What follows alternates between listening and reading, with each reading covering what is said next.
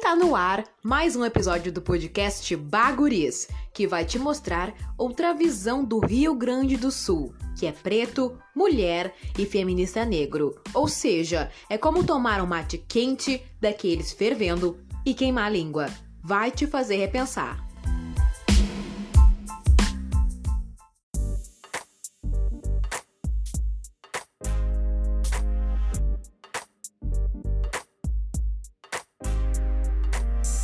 E aí, guris, como é que vocês estão? Eu realmente espero que tudo esteja indo bem. Eu sou a Lana Oliveira e esta é a faixa bônus da primeira temporada, que falamos sobre mulheres que se dizem feministas, questionam padrões sociais de subserviência e ainda mais percebem que se tornaram mulheres fortes não porque quiseram, mas pelas circunstâncias a que foram expostas. Eu senti a necessidade de falar sobre uma área específica do universo feminino a maternidade, com pontos que as gurias acabaram falando em muitas entrevistas, mas em maio tem o Dia das Mães, e creio que é a data comercial que mais existem propagandas e postagens nas redes sociais. Eu resolvi vir pontuar a minha visão de filha de tudo isso, e óbvio que eu falo das relações que tive com as minhas tias, dindas, com amigas que são mães, e também com a minha mãe, a dona Júlia. Ainda vai ter neste episódio entrevistas de filhas e mulheres gaúchas, porque parece óbvio, mas não é. Mães são mulheres e mulheres são pessoas, e como pessoas, indivíduos, possuem motivações pessoais e nem sempre precisam, na realidade, elas nem devem é, fazer o que os filhos, maridos ou namorados querem ou esperam dessas pessoas. Muito menos o que a sociedade espera dessas mães, certo? Bom, gente, faz um certo tempo que eu venho pensando sobre a minha condição de filha de alguém. E eu me lembro de ser criada por uma mãe fantástica. Eu sei que parece clichê, mas eu sempre fui muito fã da minha mãe. E nem sempre a relação que construímos com ídolos é racional, porque não o conhecemos por completo. Apreciamos suas ações e situações específicas e pronto, ignoramos automaticamente todo o resto. Eu vou explicar melhor. Quando eu era pequena, eu cresci com a minha mãe sendo professora. Na minha adolescência, minha mãe já era diretora da escola que eu estudava, e eu me lembro quanto ocupar essa posição de filha da diretora era questionada pelos meus colegas. Sempre quando vinha o resultado das provas, vinham comentários do tipo: a filha da diretora nunca tirou notas ruins e blá blá blá. Mas a realidade é que meus pais sempre pontuavam que eu deveria ser uma boa aluna vinha o meu caderno com frequência também. Mas quando eu era pequena e depois na adolescência, eu lembro de sempre mostrar as notas e porque eu estudava e me dedicava bastante a essa área escolar. Eu criei uma repulsa a notas baixas justamente porque era filha da diretora. Na minha cabecinha, nessa época, seria vergonhoso tirar notas ruins. E quando me dei ao luxo de fazer isso, uma professora de matemática me chamou a atenção na frente de toda a turma, eu lembro como se fosse ontem. E ainda falou que, como filha da diretora, eu não podia tirar notas ruins. Ou seja, ela legitimou aquilo que eu já pensava sobre mim mesma, né? Depois, adolescente, eu comecei a questionar tudo. Eu sempre fui assim na realidade, né? Mas passei a me ligar que é muito fácil pra gente que é filho olhar pais sempre como pais e não como pessoas. Em outras palavras, parei de endeusar meus pais e ver eles como seres humanos, que cometem falhas, nem sempre tomam as melhores atitudes, mas que sempre fazem o que julgam melhor para aquele momento. E essa mudança de olhar quebrou muitos paradigmas. Eu comecei a perceber que meus pais me criaram para muitas coisas, mas a partir dali eu seria o que quisesse com base na forma que eu fui criada. Isso envolveu muitas, muitas brigas e discussões familiares. Eu questionava tudo, né? Eu percebi que sempre fui mais cobrada com relação a coisas como limpeza e organização da casa e também na escola.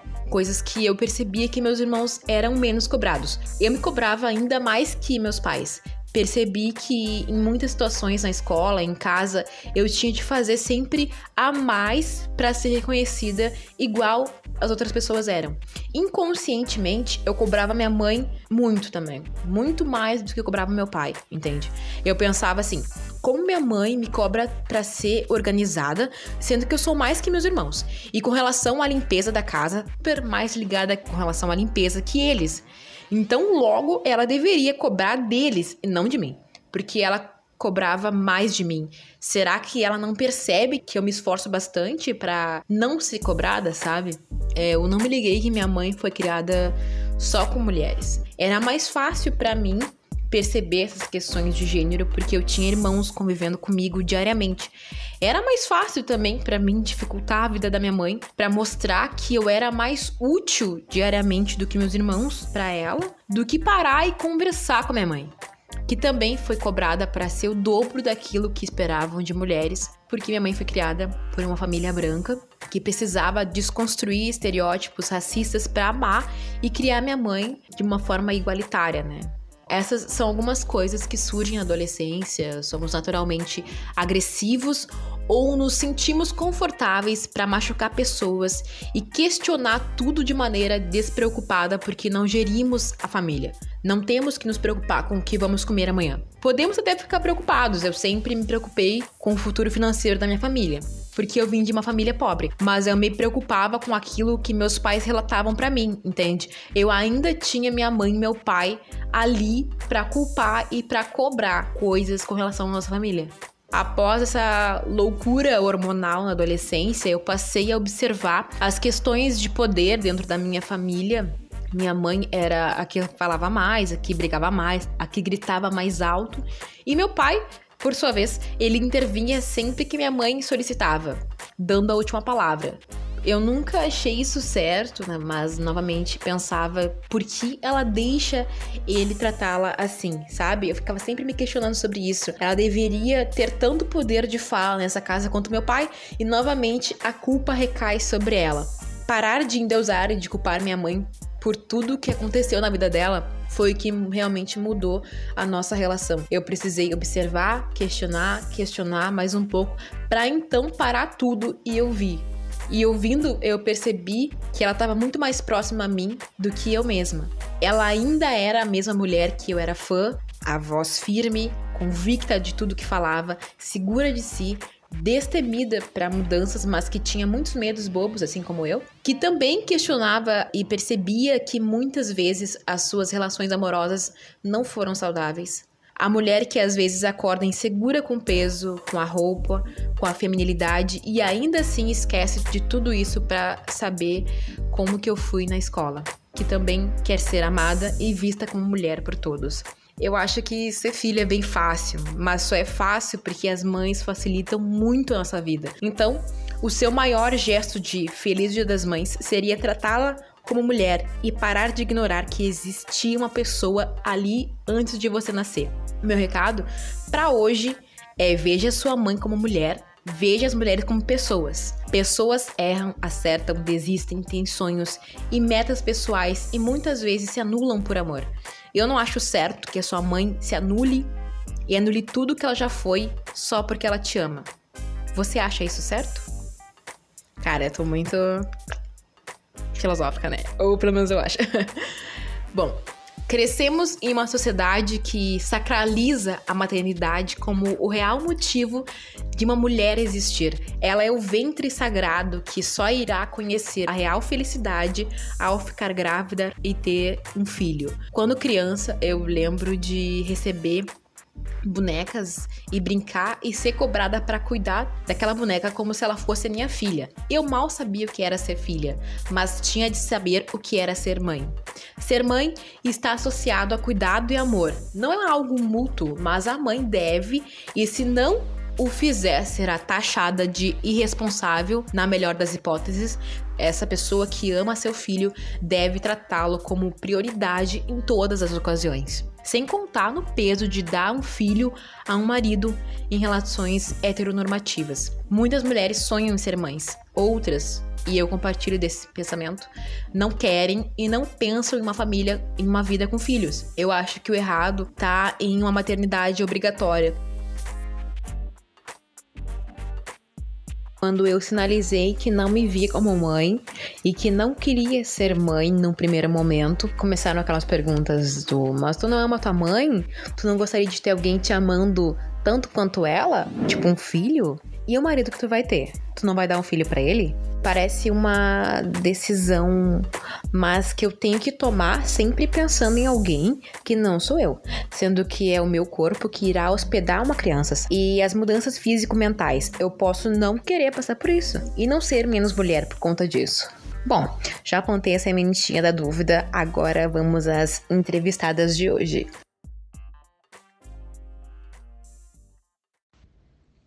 Oi, meu nome é Vitória Severo, tenho 20 anos, sou mulher cis, moro em Bagé atualmente, sou estudante de jornalismo e técnico em enfermagem.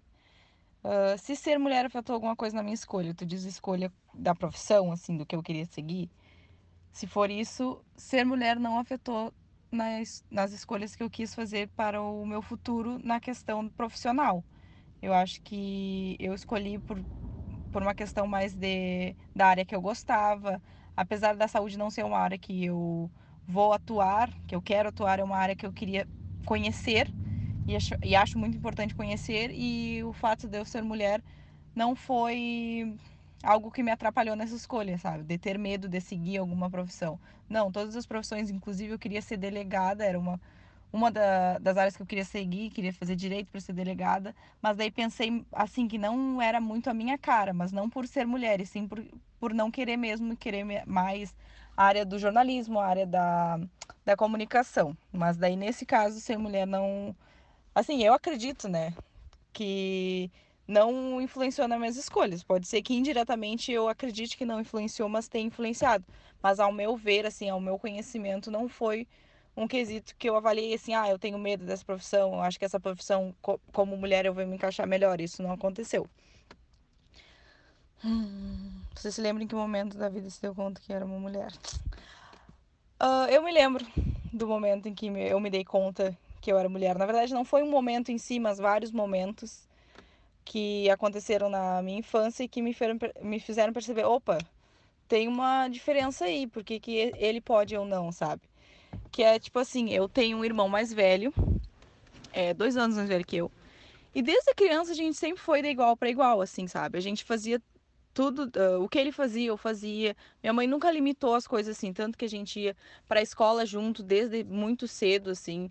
E, e ele me ajudava e eu sempre via isso como por ele ser mais velho, não por ele ser homem. E eu acredito que na minha família isso sempre foi assim, da questão dele ser mais velho, então ele tinha responsabilidade sobre mim, mas não, nunca por ele ser homem, entendeu?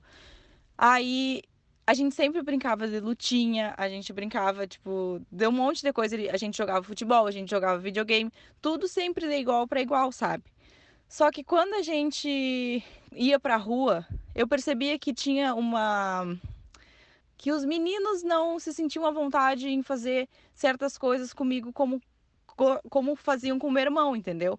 Por exemplo, jogar futebol, jogar videogame, brincar de lutinha. Comigo eles não queriam fazer isso, mas com meu irmão eles queriam. E eu me perguntava assim, por quê? Se eu sou melhor no, que meu irmão no videogame às vezes, se eu jogo melhor futebol que meu irmão, se eu brigo melhor que meu irmão, sabe? Era uma coisa assim, até uma coisa que eu acho engraçado é que meu irmão assim, ó, sempre brigava comigo, a gente brigava de lutinha e, e se cagava pau na, na linguagem daqui do Rio Grande do Sul. E, tipo, a gente brigava e era uma coisa assim, tipo, que, que eu achava engraçado, sabe? Ele nunca, tipo, era daquele, tipo, ah, vou, ia para machucar. A gente brigava, assim, de, de frescura, de arriada, sabe? Só que quando ele me machucava, eu não chorava. Porque eu não sei o que, que eu pensava, assim, de que eu não queria parecer fraca. Mas eu, eu naquela época, não tinha noção muito de do feminino e masculino. Eu só não queria parecer fraca porque eu pensava, ele é mais velho e eu sou mais nova. Era sempre questão da idade, nunca questão de gênero, sabe? Só que quando ele chorava, eu me sentia muito mal. E ele sempre chorava quando eu machucava ele e eu nunca chorava. E eu achava isso muito engraçado. Tipo, hoje eu consigo ver, sabe? Que ele nunca teve essa questão de, tipo, ah, não vou chorar por ser homem. Coisa que hoje ele tem. E eu sempre tive esse negócio, tipo, uh, não vou chorar, mas não por pela questão de ser mulher, e sim porque eu não. Porque eu era mais nova. Então eu sempre tinha essa questão da idade, sabe? Mas nunca do gênero. Só que na rua era sempre a questão do gênero. Na rua era sempre a questão do gênero. As, os guris não queriam brigar, brincar comigo, porque eles não queriam me machucar, eles achavam que eu não sabia. Tipo, ah, vai brincar de carro, de jogo de carro, jogo de luta, essas coisas. Ela é mulher, ela não sabe. Só que eu sabia, sabe? Porque eu sempre brinquei com meu irmão. E aí, a partir disso, eu comecei a perceber que existia essa questão de, de diferença de, de gênero, ou pelo menos é o que as crianças acreditavam que era uma diferença, que na verdade não é, né?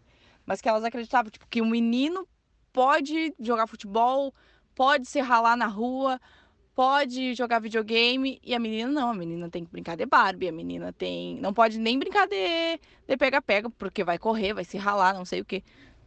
Só que a verdade é que eu nunca deixei isso me abalar, tipo, sempre eu ia nos, no, eu insistia para jogar videogame, eu insistia para jogar futebol porque eu gostava, porque eu e meu irmão a gente fazia isso, entendeu? E aí, só que a partir disso eu comecei a perceber mais, sabe? Que, tipo, uh, existia essa diferença, só que era uma coisa que eu não aceitava. Tá, existe uma transição de menina para mulher. Eu acredito que sim. Porque. E eu acredito que isso aconteça muito cedo, que é pior ainda, sabe?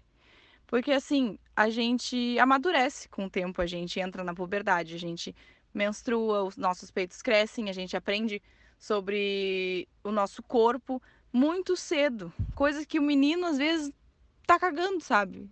E a gente precisa aprender isso muito cedo. Porque no momento que eu menstruei com 10 anos.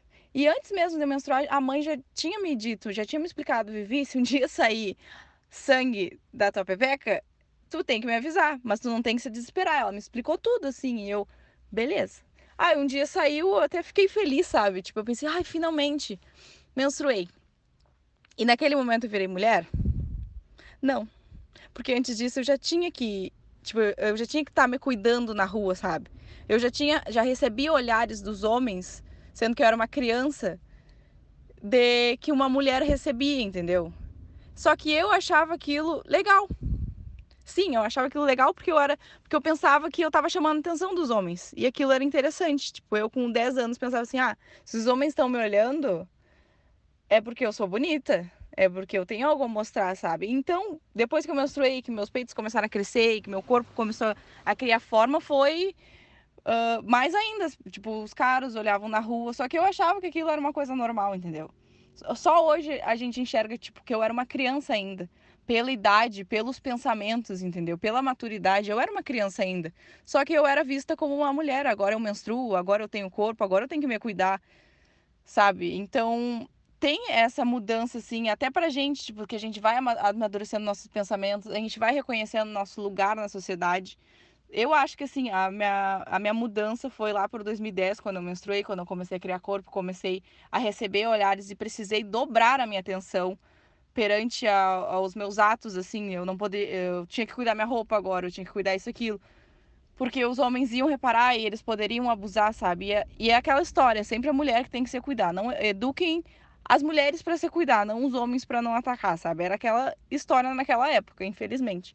Mas eu acho que a minha mudança assim, tipo, que eu me tornei mulher de verdade, foi em 2015, quando eu estudava em Porto Alegre, que eu comecei aprender mais sobre o feminismo, porque um professor, um professor homem, trazia isso pra gente. E ele fazia, a gente tinha uma aula de seminário, ele fazia a gente fazer trabalho sobre vários assuntos, e um dos assuntos era a desigualdade de gênero, coisa que eu vivia. Só que eu nunca tinha parado para perceber, porque eu achava que aquilo era normal, eu não sabia que aquilo era errado, entendeu?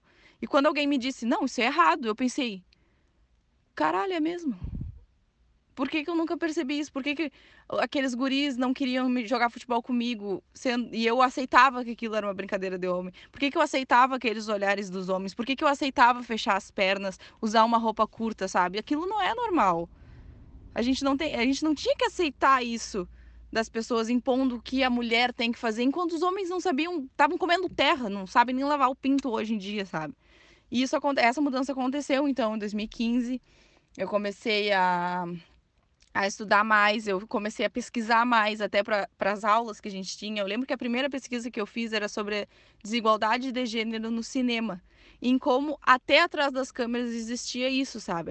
A, desigualdade salarial, de que o cameraman recebia mais que a câmera girl, não sei como é que chama a mulher que cuida da câmera, mas a, o pessoal todo, assim, até as diretoras, isso é muito presente hoje mesmo, no Oscar mesmo, não teve nenhuma indicada mulher a melhor diretora, sendo que tiveram excelentes diretoras em filmes de 2019, mas isso não foi presente no Oscar, sabe? Então, tipo, era uma coisa que eu abordei lá em 2015, que tá presente, infelizmente, até hoje. Eu acho que o que me torna mulher é a minha força. A minha força de aguentar o machismo todo dia, aguentar a desigualdade salarial, a desigualdade econômica, a desigualdade política que a gente vive porque, infelizmente, ainda ser mulher é ser resistência. E eu digo infelizmente porque a gente cansa de resistir o tempo todo, sabe? Às vezes a gente só quer paz. Só que é difícil ter paz quando tu vê mulheres sendo assassinadas por maridos, por por companheiros, mulheres sendo estupradas e aí tu às vezes tu fica com medo de viver, entendeu? Medo de sair na rua, medo de, de namorar qualquer pessoa, porque se tu for assassinado por aquela pessoa, não interessa se tu conhece há dois anos, as pessoas vão te julgar que tu coloca qualquer um pra dentro da tua casa, sabe? E ser mulher é estar tá com os dedos apontados para ti o tempo todo, porque as pessoas te julgam o tempo todo. Mas a gente tem que levantar a cabeça e seguir em frente, porque a vida é isso, entendeu? A vida tá correndo e a gente tem que correr atrás da vida. Então, eu vivo sempre com a minha força ao meu lado, porque eu tô resistindo, eu tô existindo e isso é ser mulher, então o que me torna mulher é a minha força. Bom, eu sou uma mulher classe média, baseado no, no que eu recebo da pensão e baseado no que a minha mãe tem. Então, eu sou considerada uma mulher classe média. Eu acredito que ser ter dinheiro, no caso, não vou dizer que não tenho, apesar da classe média, nunca me faltou nada na mesa. Eu pude sempre fazer minhas viagens. Se eu quiser comprar roupa, se eu quiser comprar maquiagem, eu tenho dinheiro para isso. Uh, eu não sei, eu vou falar por mim, assim, a minha visão é óbvio que a minha visão da vida é, pode ser bem diferente de uma pessoa pobre, entendeu? Só que eu sempre tive muita consciência de classe. Essa é a palavra que eu estava procurando.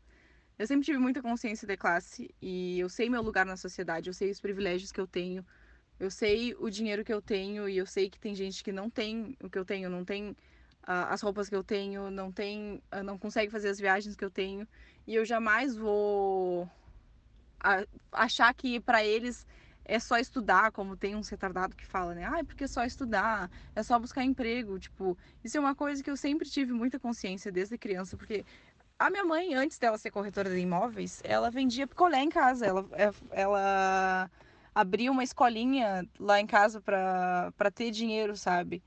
Então eu jamais vou. Tipo, eu sei que tá, a minha visão de vida talvez seja mais privilegiada, algumas coisas eu não consigo enxergar a dificuldade, só que eu sempre, sempre, sempre tive empatia e consegui enxergar a dificuldade dos outros, porque sempre Bagé não é uma cidade grande, entendeu? Não tem uma divisão de classe tão grande onde assim, se eu, uh, existe um bairro super eliti elitista, é, elitista, ai, não sei falar a palavra. Existe um bairro super rico e existe um bairro super pobre, tipo, aqui as coisas são mais misturadas, entendeu?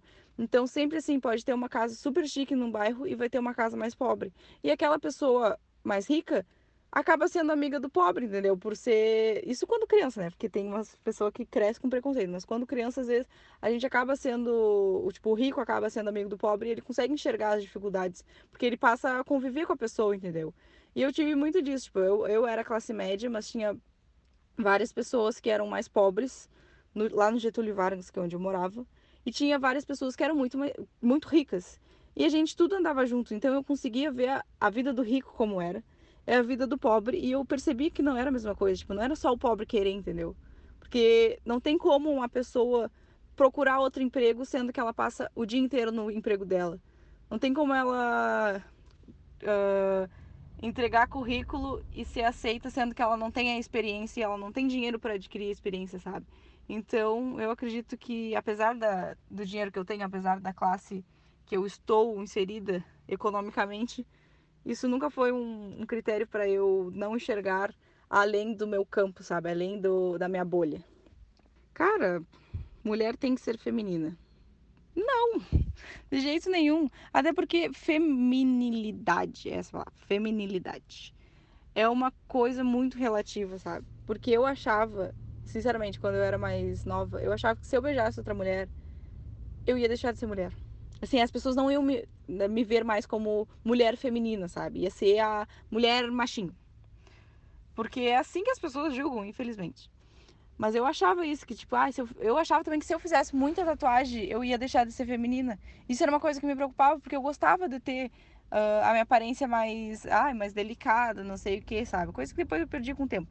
Mas que quando eu era mais nova, eu pensava assim, ah, se eu fizer, se eu beijar outra menina, se eu fizer muita tatuagem, se eu andar com umas calças mais largas, vão me julgar machinho, sabe? Como chamam assim. E eu tinha medo daquilo. Coisa que depois eu percebi que, cara, minhas roupas não tem nada a ver com o, o, a minha feminilidade, as minhas, as minhas tatuagens também não. Uh, minhas amizades, os beijos que eu dou, não tem nada a ver. Então, eu, é, eu não sei o que é um padrão feminino, é, porque o padrão feminino que a sociedade impõe não é o padrão feminino, entendeu? Porque a sociedade quer uma princesa da Disney. E a gente não é, a gente é rota, a gente tem pelo. E isso é ser feminino, entendeu? Uh, ser feminino é ser mulher e ter todas as consequências que uma mulher tem. A gente tem cheiro na, na, no corpo, a gente tem pelos pelo corpo, a gente arrota, a gente tem nossos problemas e isso é ser mulher, sabe? Então, até porque, tipo, ah, o homem tem muita sonho, assim, né? Que a mulher é, é toda lisinha, não tem odor nenhum, a mulher não arrota, a mulher não peida, a mulher acorda linda, perfeita, ela tá sempre maquiada. Que é uma coisa, assim, totalmente ridícula, né? Porque acredito, então, que, tipo, que a feminilidade que, que é, nos é imposta é um padrão, assim, que a gente não tem que, de jeito nenhum, que alcançar, porque é um padrão que ah, eu acho que quem alcança é, não tem uma saúde mental muito boa para manter tudo extremamente perfeito o tempo todo. E, e, provavelmente essa pessoa não faz isso por ela, entendeu? E se faz por ela, ótimo, que bom, porque eu também, eu, eu assim, eu gosto de, de me depilar, eu gosto de estar sempre cheirosa, mas eu sei que isso não é o tempo todo, então, e às vezes eu tô bem desleixada em casa e não tô nem aí, continuo sendo mulher, continuo sendo feminina, continuo sendo linda, entendeu? Então, foda-se. Se eu já senti que tinha que fazer algo para ser mulher. Eu acho que, assim, essa questão de, tipo, ah, construir uma família, ser mãe, nunca. Eu nunca pensei nisso, que eu tinha que fazer esse tipo de coisa para ser mulher. Mas eu sempre quis afirmar uh, que, eu, que eu era mulher e que eu podia fazer certas coisas, entendeu? Como eu disse lá no início, que eu queria jogar futebol com os guri, eu queria jogar videogame e eu queria afirmar, tipo, eu sou mulher e eu posso fazer isso, entendeu? Mas não tipo, ah, eu tenho que ser mulher e me encaixar nos padrões que a sociedade impõe de ser mãe, de ser feminina, de ser a protetora do lar, não sei o que, blá, blá, blá, essas coisas assim, eu nunca quis me encaixar. Eu sempre quis afirmar que eu sou mulher e que eu posso fazer tudo além disso. Porque eu sempre, tipo, desde criança, assim, sabe? Eu lembro que uma vez um guri não queria brigar comigo. E eu, tipo assim, ele era muito chato e eu incomodei ele até porque ele era insuportável. E aí eu lembro que eu falei para ele assim: uh, Por que que tu não me bate? Porque nos gurizinhos tu bate e comigo tu não briga? E ele falou que não ia bater em mim porque eu era mulher. E aí eu fiquei puta da cara com ele, tipo, cara, eu sou mulher, mas se eu quero brigar contigo, tu tá me incomodando, vamos resolver isso na briga. Aí o guri foi lá e me deu um soco no estômago. Doeu para um caralho, mas eu não arreguei, tipo, olhei, tipo, pra cara dele e falei assim, nem doeu. Porque, tipo, eu queria afirmar que, que, se ele podia fazer isso com os outros, ele podia fazer com, comigo, entendeu? Eu não, não é porque eu era mulher que eu não aguentava um soco dele. Não é porque eu era mulher que eu não podia jogar futebol com ele, sabe? Eu lembro, bah, eu lembro disso. Foi muito. retardado, porque hoje vendo, tipo, ah, um cara bateu na. deu um soco numa mulher, né? Bem. Se fosse hoje eu vendo um gurizinho dando um soco numa guria, eu ia lá e puxar os guri o guri pelo cabelo e falar, que isso, garoto? Tá louco? Só que eu pedi, entendeu? Eu pedi, eu falei, não, porque se tu.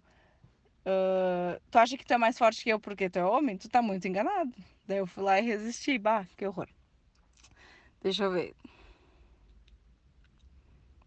Se teve algum momento que a sua sexualidade foi um obstáculo? Ai, uh, não. Eu creio que. Não, tu diz. Sexualidade do caso de eu ser bi, né? Ai, que eu tô. Já tô com sono aqui, tô lendo tudo errado. Eu acredito que, assim, ah, infelizmente ainda tem um certo fetiche com mulheres bi. E ser bi nunca me atrapalhou em absolutamente nada coisas que eu sei que para muitas mulheres atrapalha, mas para mim nunca atrapalhou porque os homens uh, sempre tiveram fetiche. Até os mais preconceituosos, se me vissem beijando uma mulher, aquilo ia ser fetiche para eles, entendeu? Então, atrapalhou nessa questão de tipo, ah, eu sei que os olhares para mim, apesar de não serem de reprovação, são olhares nojentos que queriam estar inserido ali, tipo, ah, eu tô beijando uma mulher e os caras acham que é para ele, sabe? Que na verdade a gente tá, não tá se beijando porque se gosta, tá se beijando porque quer agradar algum homem. E provavelmente a gente vai fazer uma homenagem com ele. Tipo, esse é o tipo de coisa que acontecia. Nunca, nunca me bateram, nunca falaram nada, sabe? Só que é essa questão mais de, de a mulher lésbica ser um fetiche para os homens. Falando então da questão, tipo, do, de ser hétero, hétero, de ser, de um relacionamento hétero. É, eu tive um relacionamento hétero em 2015. É, 2015 para 2016. E, bah, assim, tipo, no meu relacionamento, foi meu primeiro namoro, foi com quem, o guri com quem eu perdi a virgindade, sabe? Só que ele foi, sempre foi muito querido, ele nunca me forçou a nada, nunca é, falou mal do meu corpo, de nada, assim, sabe? Só que eu tinha uma autoestima muito baixa. E por eu não ter, por exemplo, peitos, eu achava que ele ia me trocar por qualquer uma que fosse peituda. E eu tinha muito aquela visão da mulher loira. Por quê? Porque antes da gente namorar, a gente era amigo. E ele tinha me dito que gostava muito de loiras com cabelo comprido. E eu era uma morena de cabelo curtinho. Então eu achava que eu não tinha nada a ver com ele, sabe? Eu me perguntava, tipo, por que, que ele tá comigo? Sendo tipo que o, fe... o fetiche dele. O... o tipo dele é loira. Cabelo comprido, peitão. E eu sou morena, sem peito e cabelo curto.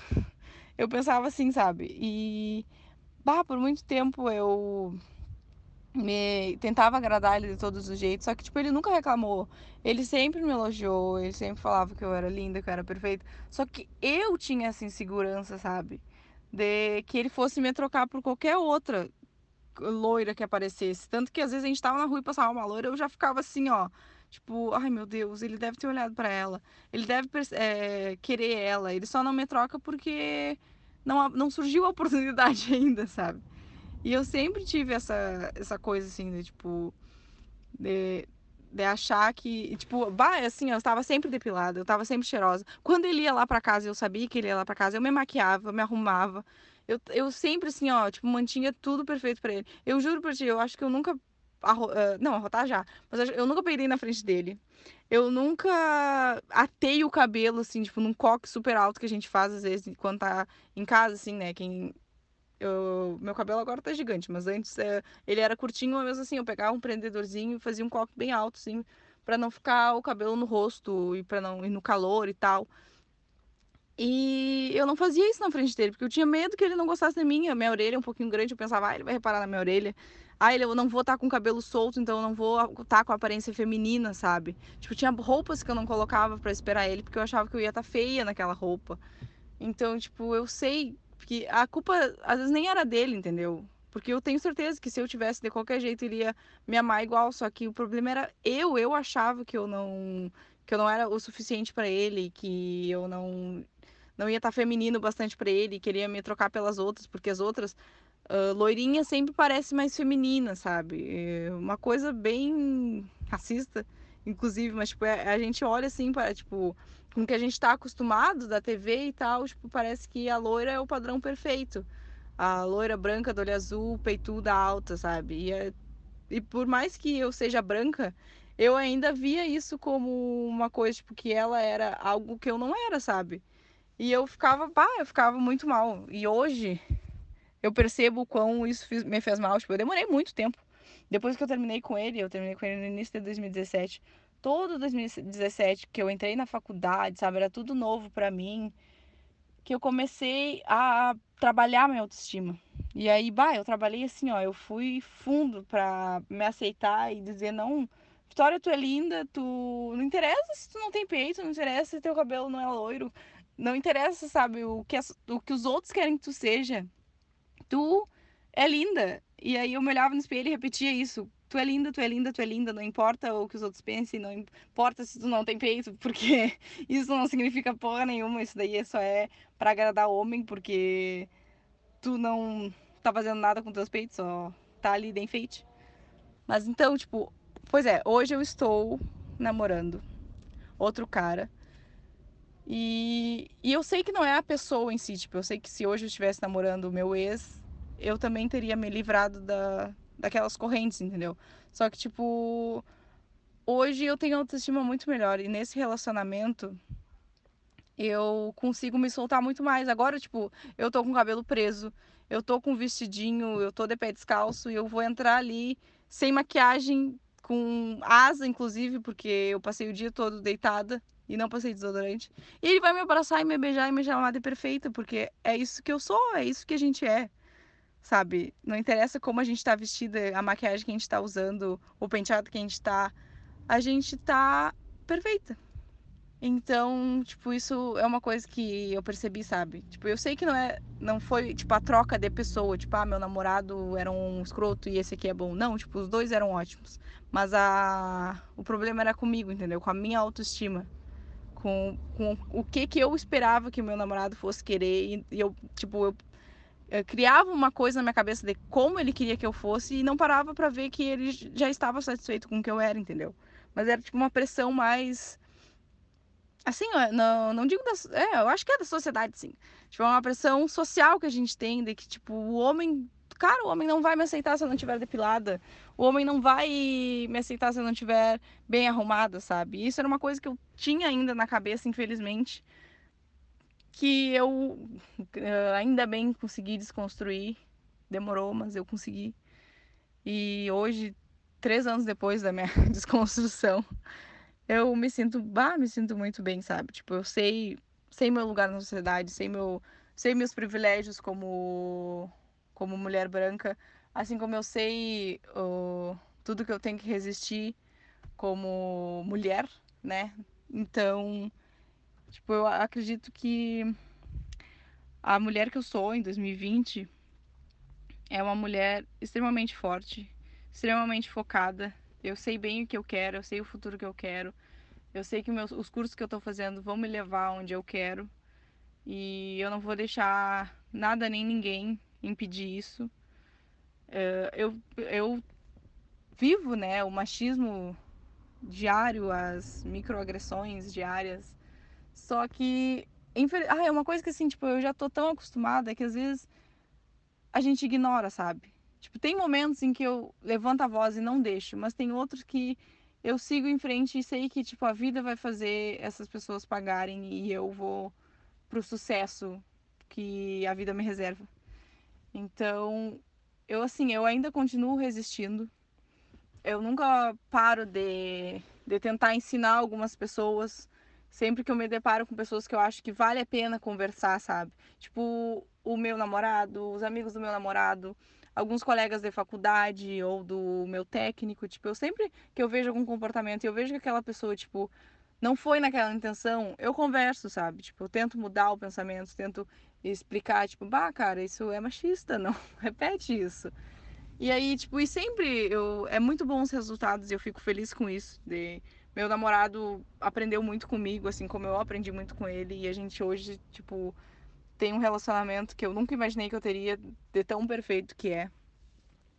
E e é isso, sabe? Eu tô estou vivendo, estou existindo e resistindo e tô rumo ao meu sonho de de ir para outro país, de seguir na área da comunicação. E eu sei que eu vou encontrar muitos babacas lá pela frente, inclusive meu TCC é sobre isso, sobre o assédio no jornalismo. E é uma coisa que eu tô abordando agora e eu tô vendo vários casos e eu sei que talvez um dia eu passe por isso. E a única coisa que eu penso é que eu tenho que denunciar e eu não posso me calar nunca, porque apesar de horrível, tipo, as pessoas são muito ruins, elas julgam demais sem saber. Uh, às vezes tu passa por um caso horrível e as pessoas preferem apontar o dedo para ti do que pensar, bah, será que é verdade? Se for verdade, eu vou estar tá apontando o dedo para ela e aquilo vai doer nela. Então, se eu não sei se é verdade ou não, é melhor eu ficar quieto, sabe? Mas não, as pessoas insistem em, duvidar e apontar o dedo, então eu sei que eu vou ter que ser muito forte. Aí, ainda mais se eu quiser trabalhar com televisão, vou estar com, com a todas as câmeras viradas para mim as pessoas vão estar tá ali para me julgar, porque se tu tá na TV, tu tá ali para ser julgado, sabe? É o que dizem. E eu estou me preparando para isso, é para isso que eu fiz quatro anos de jornalismo, é para isso que eu estou fazendo meu TCC, é para isso que eu vou me formar. E eu sei que o mercado de trabalho é algo. É, talvez eu perca o emprego por ser mulher, talvez eu consiga o um emprego e seja sediada nesse, nesse emprego, sabe? Só que, assim como eu também posso não ser, então eu vou pensar positivo e pensar que, tipo, se isso acontecer, eu sei que eu sou forte para resistir, eu sei que eu sou forte para passar por isso, eu sei que sou forte para denunciar e para dar um soco na cara desse babaca que fizer isso comigo. Mas é isso, eu acho que quanto mais pessoas ficarem do nosso lado, melhor. Quanto mais mulheres entenderem o feminismo, quanto mais homens apoiarem, uh, melhor vai ser a vida para todos. Então, que eu quero para as mulheres do futuro? Não, o que eu quero para as futuras mulheres. Ah, eu acho que o machismo ele tende a diminuir, como eu disse, tipo, tem pessoas que a gente conversa e, e são entendem, sabe? Só que o mundo é muito grande, ainda existe muitas pessoas preconceituosas, então uh, para o machismo um dia se extinguir, vai demorar muito tempo. Então, para as mulheres do futuro, eu só digo que estudem mais sobre, não estudar, mas tipo, aprendam sobre o seu lugar na sociedade o, e como a, a mulher é e ela não precisa se encaixar nos padrões que a sociedade impõe e que ser mulher é ser maravilhoso. A gente nunca, nunca foi menos que o homem. Nem quando a mulher era a que ficava em casa e o homem trabalhava. Cara, nunca a gente foi menos que o homem, entendeu? E a gente nunca vai ser. Então, eu espero que um dia eu passe isso para minha filha e, e ela passe para as filhas dela de que a gente é resistência, a gente é força, a gente é esperança, a gente é tudo de bom.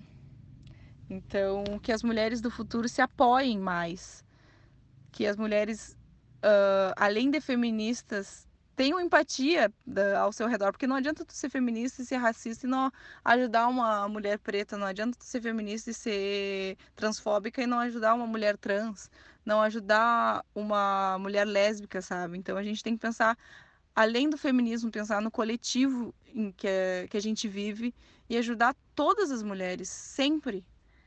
Então, que as mulheres do futuro se unam mais e continuem lutando, porque os nossos direitos ainda são muitos que a gente tem que conquistar, o nosso espaço ainda é muito, as pessoas ainda têm que ver o que uma mulher é capaz. Então, eu espero que eu, eu mais velhinha, possa me unir às mais jovens e continuar sempre nessa luta. Um beijo. Muito obrigado, Alana, pelo convite. Desejo todo sucesso ao teu podcast. E é isso. Obrigada a todo mundo que ouviu e tchau. Oi, meu nome é Daniela Gomes dos Santos. Sou filha de Noeli, neta de Nancy e de Dona Tita. Eu tenho orgulho de dizer que Sou descendente de mulheres decididas, mulheres guerreiras que sempre tiveram muito a ensinar. Uma sabedoria que não vem de livros, uma sabedoria que vem de vida, de vivência, de convivência. Minha mãe, professora, sempre teve atuante na causa das mulheres, sempre revolucionou os ambientes. Chegava nas fazendas e as mulheres ficavam todas na cozinha, é, noras, netas, filhas, esposas, todas ficavam na cozinha. Ela batia o olho assim, chegava lá pro dono da fazenda e falava: o senhor devia fazer um banheiro dentro de casa, né? E com esse tanto de, de criança, de neto, de, de menino tem aqui, se não quiser que adoeça nesse inverno, deveria ter um chuveiro com água quente dentro de casa. Aí o, o fazendeiro olhava, a senhora tá falando sério? Eu tô falando sério. Não quiser ver esses meninos tudo morrendo aí de pneumonia, se eu fosse o senhor, eu faria um banheiro dentro de casa. Aí ia embora. Quando ela voltava na vez seguinte, falava: Olha, dona Nelly, tá vendo? Fiz um banheiro, agora tem um banheiro dentro de casa. Aí as, as mulheres todas dando graças a Noeli, né? graças a Deus. Aí da vez seguinte era tá precisando de uma máquina de lavar. Aí quando voltava da vez seguinte, uma máquina de lavar novinha. E, enfim, é, trabalhou com muitas, muitas mulheres em periferia, aqui no, no entorno do, do Distrito Federal, no, no Goiás. Tinha um trabalho que, que ela fazia com com mulheres, com as mães das crianças que tinham um projeto de, de escola dominical, né? Então, domingo tinha escola dominical e aí ela começou a trabalhar com as mães dessas crianças. Ensinava a fazer pano de prato, a bordar, a costurar, né? ensinando uma profissão porque a grande maioria delas era dona de casa e, e tinha que esperar o marido trazer o sustento para dentro de casa. E geralmente eles traziam o sustento e a, e a agressão, né? Porque na cabeça deles era o que, que era devido a elas, né? Já que elas não faziam nada em casa, né? Além de cuidar do monte de filho que tinha. Então, eles tinham direito também de, de agredir. Então, começou a aparecer as, umas mulheres lá com roxo no olho, nos braços. Aí minha mãe perguntava o que estava acontecendo, elas diziam que tinha escorregado no chuveiro.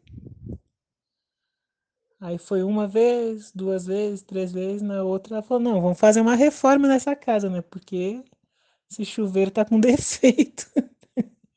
Esse banheiro tá com defeito, que todo dia tu tá caindo no, no banheiro, não é possível, né? E começou a conversar sobre isso, né? Sobre a agressão. Que a gente não veio ao mundo para isso, né? para ser agredido. E que a gente não depende desses maridos para seguir a nossa vida. Então, se elas tivessem uma fonte de renda, né, um, um trabalho, uma maneira de ganhar seu dinheirinho, que fosse fazendo pão, fosse fazendo pano de prato, mas que elas poderiam cuidar da própria vida muitas delas não se vestiam bem porque não tinham condições de, de comprar roupas bonitas. Então, minha mãe ela sempre andava com os lenços, é muito engraçado, até hoje ela gosta. De echarpe, de lenço. E aí ela usava umas camisas, né? Usava uma camiseta por baixo, uma camisa por cima sempre muito colorida, sempre muito, sempre muito bem cuidada. Aí fizeram um, um bazar que as, que as mulheres podiam se, se escolher, digamos assim, podiam escolher suas roupas. E o engraçado foi que elas começaram a se vestir como a minha mãe se vestia. Porque elas viam na minha mãe um espelho do que elas gostariam de ser. E foi muito legal porque elas passaram a se amar, a se olhar no espelho, a querer arrumar o cabelo para se sentir bonita, porque elas não tinham tempo para se sentir bonitas. Elas não tinham tempo para se olhar, porque cada uma delas tinha uma infinidade de filhos. E elas passavam o dia inteiro cuidando daqueles meninos. Então elas não tinham tempo para elas mesmas. E naqueles dias, é, se eu não me engano, era nas quintas-feiras que elas, que elas iam até a, aquele espaço né, para aprender uma profissão e tal, elas passaram a não só aprender a fazer algum trabalho artesanal, mas a se cuidar e a se amar.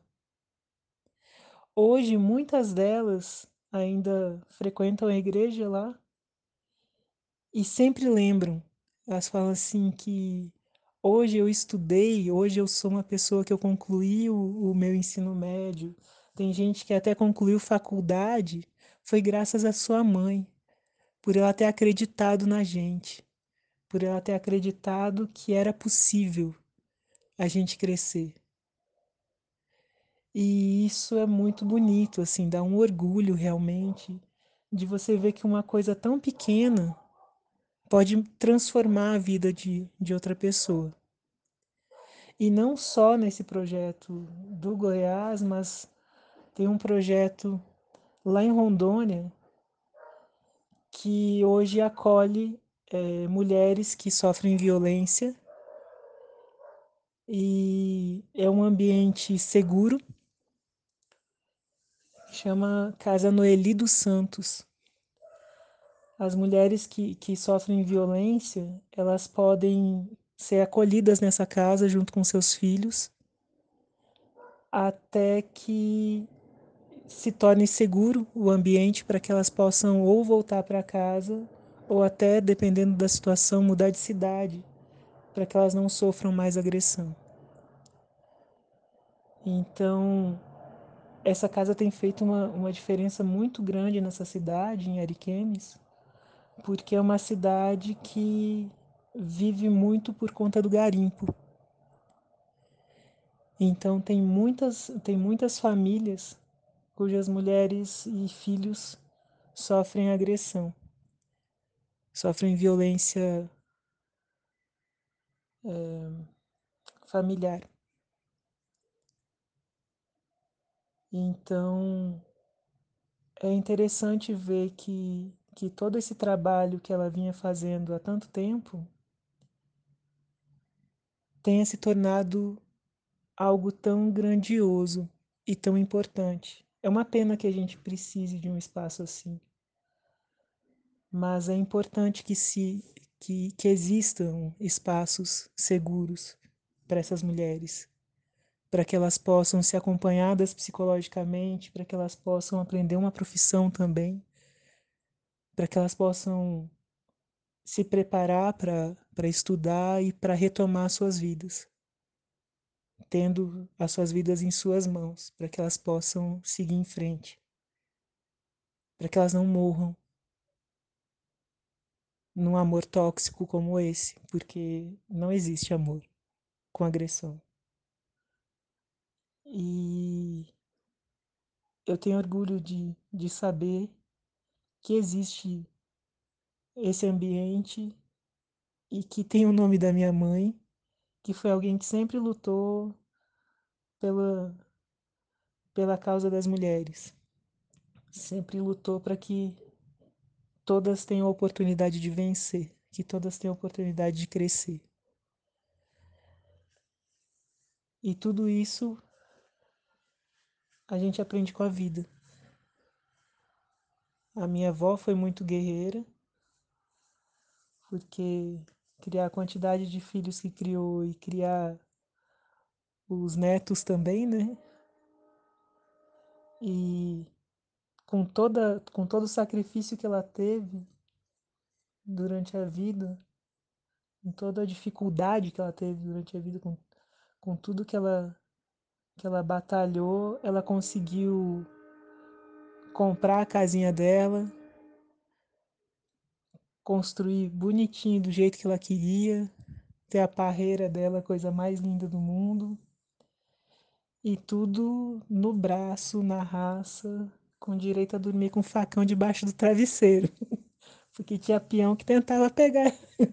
Ela não deixava, não. O bichinho era arretada. Não era nordestina, não, mas era arretada. E uma mãe grandiosa, batalhadora, que mesmo com quatro filhos, deu conta de, de educar, de estudar, de trabalhar e de fazer diferença não só nas nossas vidas, como na vida de várias outras pessoas, de várias outras mulheres. Oi, eu sou Sanciara Yara, tenho 25 anos, sou uma mulher negra é, e bissexual. Sua profissão. É, atualmente sou pedagoga, formada pela Universidade Federal do Paraná. Ser mulher afetou alguma coisa na sua escolha? Diretamente não, mas indiretamente de muitas formas, né? Porque a sociedade espera muito dessa mulher professora, dessa mulher pedagoga, dessa mulher que sabe acolher, que sabe ser materna, né? Então se espera uma postura diferente dessas mulheres. E aí, de uma forma muito indireta, através dos meus pais, através da minha avó, é, houve essa expectativa então para que eu me tornasse professora. Você se lembra em que momento da vida se deu, se deu de conta que era uma mulher? Como isso aconteceu? É, eu me dei conta a partir do momento, desde muito nova, né? A partir do momento que eu vou brincar com as crianças na rua e há uma divisão muito grande, né, das brincadeiras de menino, das brincadeiras de menina. É, na forma de um adulto homem se colocar comigo, na hora de né, de reprimir, de chamar atenção, é, através dos assédios que são muito sutis, ainda mais quando a gente é criança, né? Quando a gente é jovem. Isso acaba fazendo então que a gente não entenda muito o que é ser menino, o que é ser mulher, mas que se dá conta que há uma diferença de gênero e que ela vai é, vai seguindo, né? Conforme a gente vai crescendo e amadurecendo. Ser mulher te impediu, te, lim te limitou de alguma forma? Eu acho que ser mulher nos limita e nos impede de muitas formas diariamente, né? De, de viver muitas coisas diariamente. Nos faz nos repensar as nossas posturas, nos faz repensar as nossas roupas, o nosso jeito de falar, o nosso jeito de se posicionar diante de uma situação. Então acho que essa essa limitação ela vai acontecendo ao longo que a gente vai se deparando com situações em que o gênero pesa mais. E quando a gente é uma mulher negra, não só o gênero, né? Mas a questão da raça ela também vai pesar muito mais, né? O não sair de casa sem documento, é uma preocupação constante em nossas vidas, por exemplo. Então, essas limitações, elas acontecem o tempo inteiro, né? Por ter um corpo hipersexualizado, a gente revê a blusa que está colocando, o decote, né? o comprimento da saia. Ainda que seriam coisas que não deveríamos estar preocupados, né? A nossa preocupação deveria em, em se sentir bem no mundo, independente da roupa que estamos usando ou não mas são é, limitações sociais e, e preocupações que, que, nos acercam diariamente. Então, acho que é, isso nos faz repensar, inclusive, de que forma a gente está lidando com essas limitações. Né? Existe uma transição de menina para mulher? É, socialmente falando, né, essa transição de menina para mulher, ela vai acontecer através da menstruação, através da festa de 15 anos, que ainda né, acontece muito, né, vai apresentar essa menina à sociedade a partir do momento que ela deixa de ser uma menina e torna-se então uma mulher, uma adolescente que está pronta para a vida. Mas eu acho que para muitas de nós essa transição ela acontece antes e, e de uma forma muito rápida, ainda que, que em pequenas ações ela vai ser muito impactante, né? Então é a forma que, que a gente é tratada através do desenvolvimento do nosso corpo, né? A partir do momento que a gente tem seio, a partir do momento que a gente tem bunda, que a gente tem coxa, que a família começa a comentar. E ainda que a nossa cabeça esteja é, né, através das brincadeiras, enfim, na leveza do que é ser é, essa, essa menina, é, a sociedade já nos coloca essa questão do ser mulher, né? Nos atropela, atropela essa menina com o desejo de que a gente se torne mulher porque o nosso corpo já está desenvolvido. O que te torna mulher?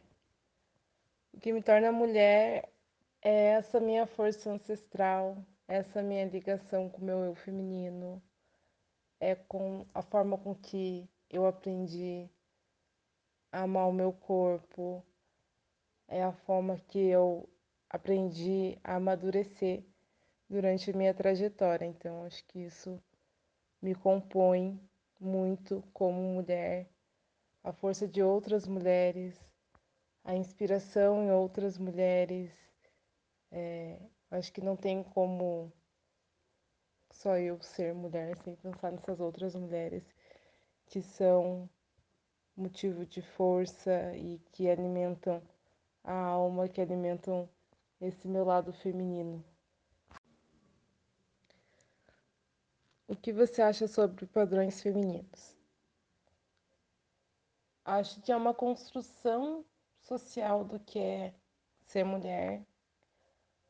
Há um, uma construção principalmente masculina do que é esse ser mulher e desse padrão de ser mulher e que ela muitas vezes se torna muito opressora, né? Ela, esse esse ser mulher na, no comportamento, nas falas, no servir, nas roupas, ainda que exista toda uma luta para romper com esse padrão, né? Do que é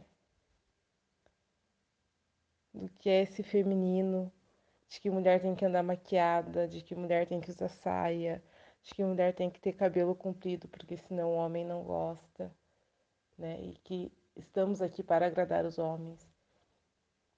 Então, acho que muitas vezes, é, não estou dizendo que tudo isso também não, não componha é, nosso lado feminino, mas que esse padrão, muitas vezes, ele se torna extremamente opressor e quase que uma cobrança para que você possa ocupar lugares e estar em determinados lugares apenas se você estiver dentro desse padrão, né? Que é um padrão muito eurocêntrico, que é um padrão que, que não é o nosso perfil enquanto mulheres brasileiras, muito, na maioria de suas vezes, né? Na maioria das vezes. Você acha que ser uma mulher rica, pobre, influenciou em como você vê a vida? De que forma você vê? Bom, eu acho que o nosso, nosso status social, sem dúvida, vai influenciar muito é, as diferentes formas de ser mulher e principalmente na forma de se ver e de enxergar essa outra mulher. Eu acho que é muito fácil você se adequar a determinadas cobranças sociais sobre esse corpo feminino quando você está numa posição social de classe que te possibilita a isso. E é muito mais complicado quando você é pobre e você acorda às 5 horas da manhã para sair de casa às 6, pega três conduções para chegar no trabalho e tem que dar conta de 6, 7, 8 horas de serviço e voltar para casa e dar conta da casa, dos filhos, do marido muitas vezes.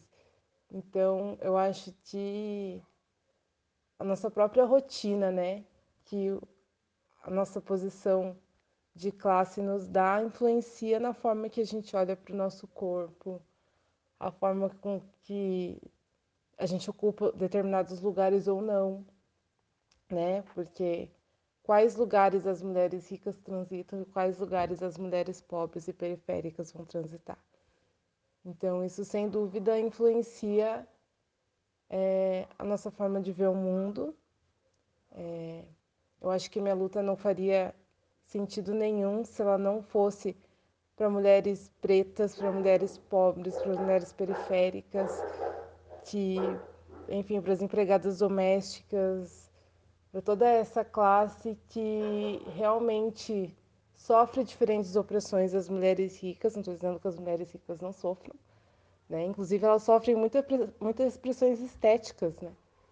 Mas eu acho que é a opressão da mulher pobre da mulher negra, ela é muito diferente, né? Ela é uma opressão que vem é, meio à sobrevivência. Então, isso, sem dúvida, influencia na nossa forma, não só na forma de enxergar o mundo, mas também na forma de se colocar diante dele, né? Porque isso está diretamente ligado aos nossos ideais, às nossas conexões, né? Com quem eu me identifico ou não com quem eu estou dialogando ou não.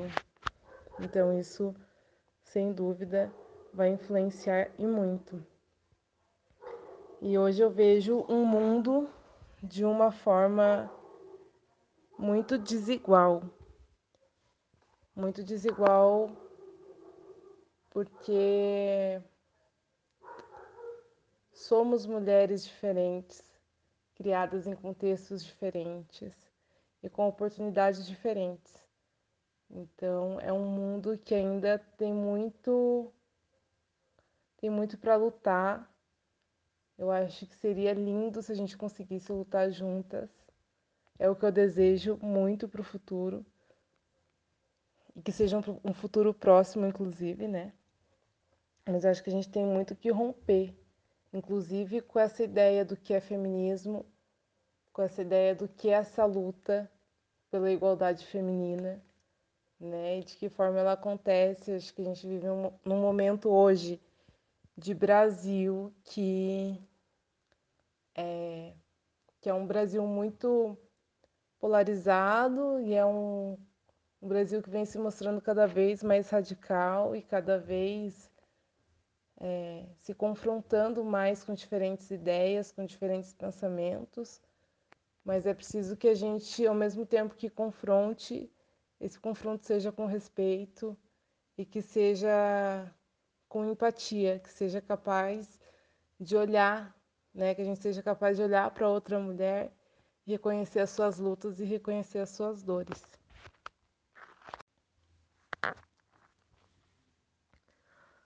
Mulher tem que ser feminina? Eu acho que a mulher ela não tem que seguir o padrão de feminino que a sociedade impõe. Eu acho que esse é um, um passo importante para se entender. É, que ser mulher está ligado à forma com que você se vê, se sente e se coloca diante do mundo, né? E um exemplo disso são as mulheres trans. É, e não ser feminina no sentido de obedecer determinadas regras sociais do que é esse feminino, que é andar de salto, que é usar batom, que é andar com a unha sempre feita, de andar é, de cabelo comprido. Eu acho que ser feminina está muito mais ligado a uma questão de essência do que necessariamente uma questão de aparência. E eu acho que isso é muito importante, né? É, principalmente quando a gente escuta discursos é, extremamente machistas e que dizem que a mulher, porque usa uma calça de moletom ou tá com cabelo curto, ela não é feminina o bastante.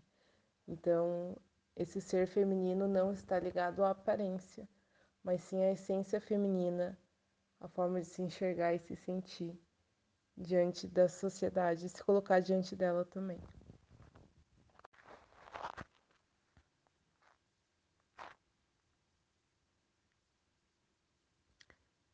Você já sentiu que tinha que fazer algo para ser mulher? Muitas vezes eu me deparei com essa pressão de que eu deveria terminar meus estudos, que eu deveria me casar, construir uma família e ter filhos. E eu acho que essa é uma pressão ainda, né? É muito sentida por todas nós, ou pela maioria de nós, é algo que é muito cobrado, é como se só validasse o nosso lado feminino, né? Nossa questão de ser mulher. A partir do momento que a gente é mãe, a partir do momento que a gente se casa, e como se outras conquistas não validassem é, o que nos torna mulher e o que é ser mulher em uma sociedade machista no Brasil hoje.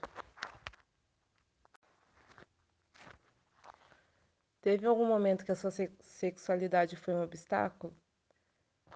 Acho que teve vários momentos que foi, né? O primeiro foi essa descoberta, né? É, de que forma eu me relaciono, com quem eu me relaciono. É, o segundo momento foi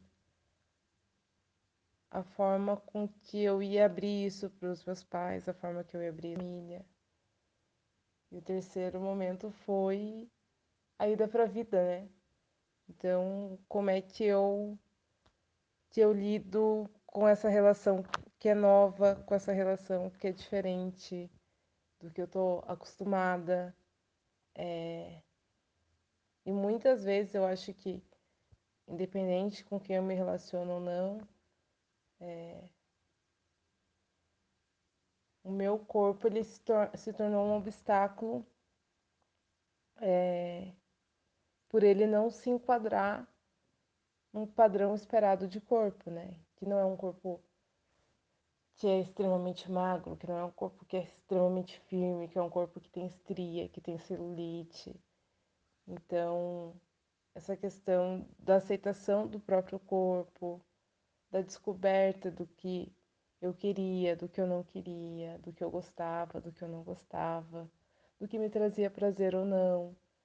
Então, é, tudo isso são questões que vão nos levantando questionamentos e, e também a forma com que a gente vai se relacionando com o outro e que a gente se impõe diante das questões de uma LGBTfobia, por exemplo, né? Como é que a gente lida com isso?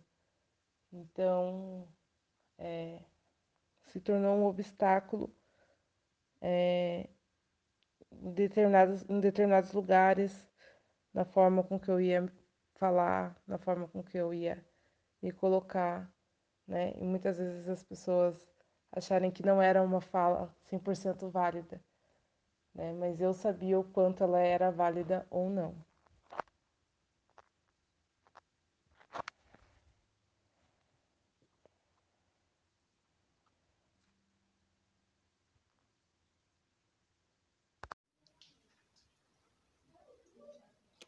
Esse episódio tá chegando ao fim e essa foi a faixa.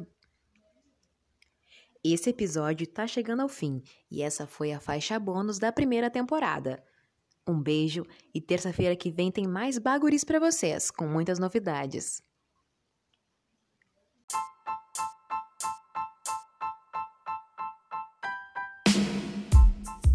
Esse episódio tá chegando ao fim e essa foi a faixa bônus da primeira temporada. Um beijo e terça-feira que vem tem mais baguris para vocês, com muitas novidades.